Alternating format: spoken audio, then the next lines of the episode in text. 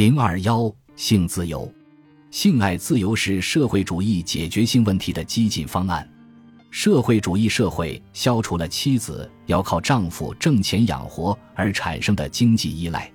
如果不考虑女性因为母亲的身份而需要特殊关照，男性和女性便拥有相同的经济权利和责任。孩子的抚养和教育由政府出钱，因为它不再是父母的事，而是全社会的事。这样一来，两性之间的关系不再受社会经济条件的影响，交媾不再形成社会联合体最简单的形式，即婚姻和家庭。家庭消失了，社会面对的只有独立的个人。性爱的选择完全自由，男女可以随心所欲的结合或分手。社会主义所要创造的东西一点都不新鲜，不过是以更高的文化水平和新的社会形态为基础。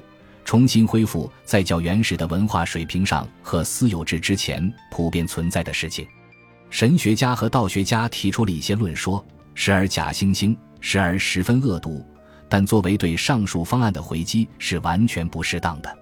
大多数思考性关系问题的作家一向被道德神学家那些修行禁欲的观念所左右，在他们看来，性本能是十足的恶，纵欲是罪过。沉迷酒色是魔鬼的礼物，甚至对这些事动动心思也有伤风化。我们是否赞成这种对性本能的谴责，完全取决于我们的倾向和价值标准。伦理学家从科学角度进行的攻击或辩护都是白费功夫。让科学充当审判官和评价者，是没有认识到科学方法的局限性。不但用科学方法去揭示实现目标的手段的效力。还要用它去确定目标本身的相对价值，希望以此来影响行动，这是对科学方法的性质的误解。科学家在处理伦理问题时，无论如何都应该指出，不能先是把性本能作为十足的罪恶加以否定，然后又在一定条件下对性行为给予道德上的承认或容忍。谴责性关系中的纵欲享乐，却又宣称违禁祭祀之责而履行夫妇责任是道德的。这种老套话是黔驴技穷的诡辩。已婚夫妇纵情于床子之乐，哪里有孩子是因为忠实的考虑到国家需要兵员或纳税人而出生或怀上的呢？那种视生儿育女的活动为不耻的伦理体系，为求逻辑上的一致，势必要求无条件的彻底禁欲。只要我们不想看到生命灭绝，就不应该把生命延续之源称为罪恶的源首。这种伦理体系的谴责和证明都不合逻辑，它混淆善恶的界限，为悖谬之事罩上耀眼的光环。他对现代社会道德的毒害无出其右，而他最当受到谴责的是，他是现代人在性道德问题上没有定见，甚至没有能力恰当的理解性关系中的重大问题。显然，性在男人的生活中不像在女人的生活中那样重要。性满足给她带来的是放松和精神的平和，但对女性来说，为人母的负担也由此开始。她的命运完全被性所限，而在男人的生活中，她不过是个事件。无论他爱得多么热烈，多么专心不二，无论他要为女性付出多少，他自己总是超然于性爱之上。女人最终甚至会瞧不起那种陷在性爱中不能自拔的男人。但是，作为情侣和母亲的女性，在服从性本能时，却必须竭尽全力。男人在面临职业上的各种烦恼时，经常觉得难以保持内心的自主，以发展自己的个性。不过，最让他心烦意乱的，不会是他的性生活，而对于女人来说，性却是他一生中最大的一道坎。所以说，女权主义问题的含义，实质上是女性为人格而斗争。但此事对男性的影响不亚于女性，因为只有通过合作，两性才能达到个人修养的最高境界。由于女人的拖累，总是处于精神受到禁锢的低俗氛围中的男人，从长远看是难以自由发展的。使女性保持内心生活的自主，这是女性的真正问题所在，这是人类文化问题的一部分。正是在解决这个问题上的失败，毁掉了东方。那里的妇女适性对象是生育工具，是保姆。每一次以人格发展作为起点的进步运动，都因妇女而胎死腹中，男人再次被他们拖入妻妾成群的瘴气中。今天，使东西方之间形成最关键差别的因素，便是女性的地位和对女性的态度。人们经常认为，东方人的智慧对存在的根本问题的深刻理解胜过全部欧洲哲学。然而，有一点是确定的。他们从未在性问题上使自己获得自由，这一事实决定了他们的文化的命运。独特的希腊文化是在东西方之间的夹缝中成长起来的，但是那些古人同样没有把女性的地位提高到当时男性的水平。希腊文化排斥已婚女性，妻子待在女性的住处，隔绝于世事，她不过是男性继承人的母亲和丈夫家里的管家。丈夫的爱都给了铭记，最终这也无法让他满足，于是搞起了同性恋。柏拉图从男儿之恋中看到的是情人的精神结合和对灵魂与肉体之美的倾慕之心的升华。在他看来，对女人的爱不过是下流的肉欲满足。对西方男性来说，妇女是伴侣；在东方人眼里，她是个同床者。欧洲妇女并不是一直享有她今天的地位。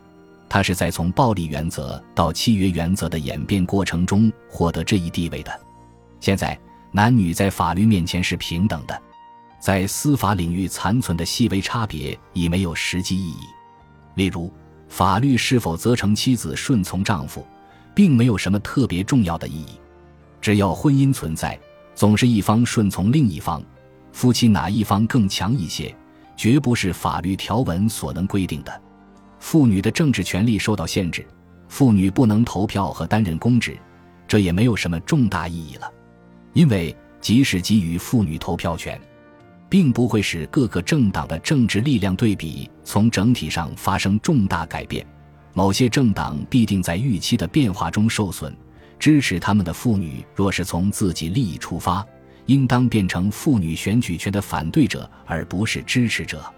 妇女取得公职的权利，与其说是受到法律限制，不如说是为性别特征所困。人们可以大胆的断言，仍然存在于文明国家立法机关中的对妇女法律地位的轻视态度，并没有给妇女或社会造成深刻的伤害。这样说，并不是在贬低女权主义者扩大妇女公民权的斗争。法律面前人人平等的原则，在一般社会关系的领域易于受到误解。在两性关系这一特殊领域，同样如此。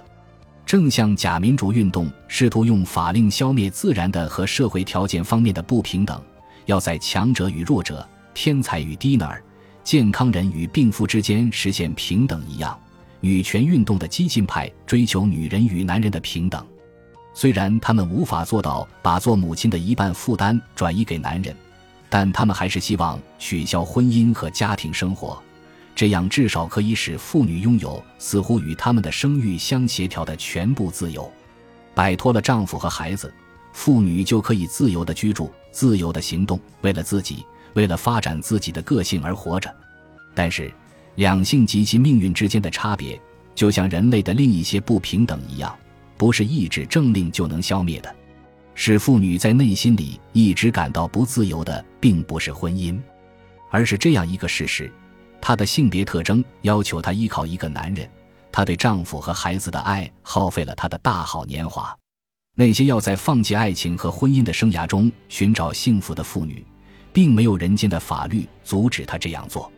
可是那些没有这样做的妇女，没有足够的力量像男人那样去把握生活。事实上，不是婚姻和家庭，而是占据了她的全部个性的性特征束缚着她。废除婚姻未必能使女性更加自由和幸福，这也许只会夺走她的人生的实质内容，却无法提供任何东西加以弥补。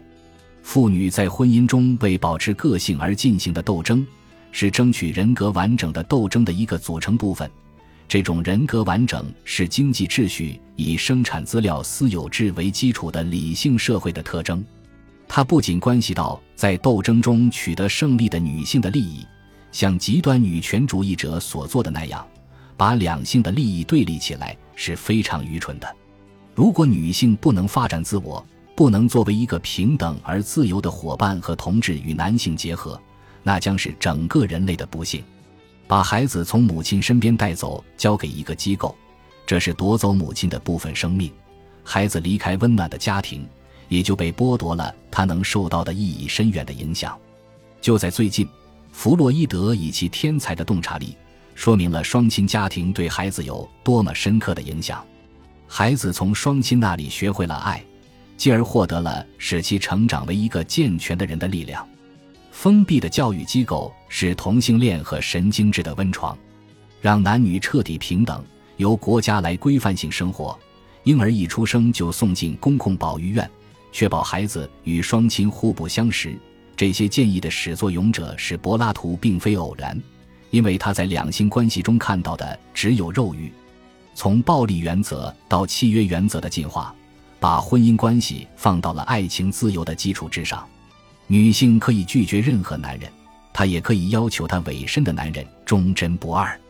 只有这样，才为女性的个性发展打下了基础。